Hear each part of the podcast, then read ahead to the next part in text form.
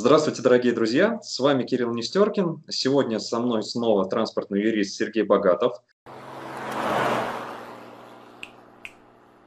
Вот я вспомнил один вопрос подписчика, который был задан, собственно, после того, как мы с тобой предыдущий эфир сделали. Так.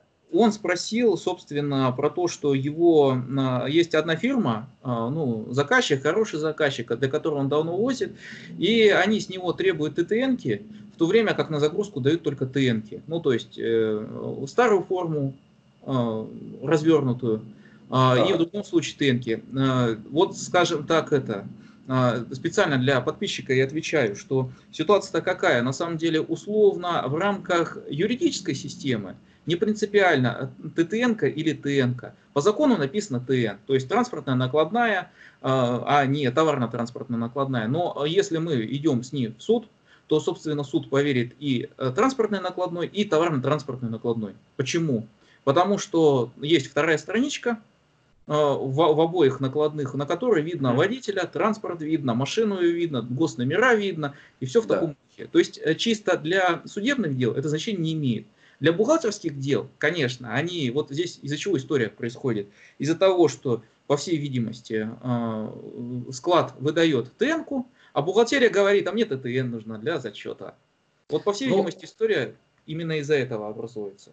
Да, я тут с тобой согласен. Вся проблема именно в бухгалтерии, потому что непосредственно грузополучателю, как торговой компании, или ну, угу. пусть как будет как производственной компании, э, основание для э, оприходования товара угу. служит все-таки ТТН-ка вот, где непосредственно есть раздел да, да. товарное, товарный раздел и непосредственно транспортный раздел. Конечно, с помощью транспортной накладной не могут оприходовать э, товар, но она все-таки больше э, именно для того, чтобы оприходовать транспортные услуги, которые ложатся на этот да, товар. Да. И налоговая в данном случае, я знаю, что есть такая судебная практика, я просто у бухгалтеров спрашивал по поводу этого вопроса, Э, есть судебная практика, когда налоговая отказывала э, в вычете НДС просто по транспортной накладной. Они требовали именно ТТНки. Но в данном случае, конечно, вопрос больше непосредственно к грузоотправителю. Почему грузоотправитель ленится и не хочет выписать, ну, если он выписывает транспортные накладные, ну, тогда надо к ней выписать либо УПДшку да, какую-то, универсальный передаточный документ да, да, для товара, чтобы получатель груза мог оприходовать этот товар, ну, либо уж тогда заморачиваться и делать ТТН-ку. Это все-таки больше вопрос непосредственно к отправителю груза. Именно почему, так, да. он, в идеале, почему он ленится. В идеале два документа требовать, да, именно так. Да, в идеале нужно требовать два документа, это э, товарная накладная, либо УПД, и э, к ней уже отдельно транспортную накладную, и тогда уж точно никаких вопросов не будет. И как минимум, конечно, вот я сейчас еще сделаю ремарочку такую, как минимум нужно транспортной накладной, это три экземпляра. Экземпляр для грузоотправителя, экземпляр для грузополучателя и экземпляр непосредственно для самого перевозчика.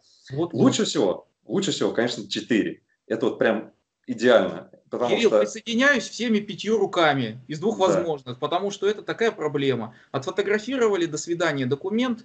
Э, если да. нам потребует, что потом делать? Вот благо не требует. Да, вот, ну, к сожалению, это вот такая практика, но тут надо все-таки быть более настойчивым к, к своим клиентам. Ну, стараться все-таки требовать. Я понимаю, конечно, ситуации бывают разные, и у нас тоже клиенты абсолютно разного э, склада, скажем так, подхода к бизнесу, вот, но надо быть более настойчивым и доносить до клиента, чем это чревато. Потому что для грузоотправителя это тоже все-таки э, чревато, если вдруг какая-то встречная проверка, мало ли чего, и нет этих э, документов, это ни для кого хорошо не закончится. Да-да. Вот. Это просто надо доносить, а вопрос на самом деле такой животрепещущий, правильный. Я думаю, что мы еще не раз встретимся, обсудим какие-то интересные вопросы, комментарии наших зрителей. И помните, что я в вас верю, как в себя. До новых встреч. Да. Богатого вам дня.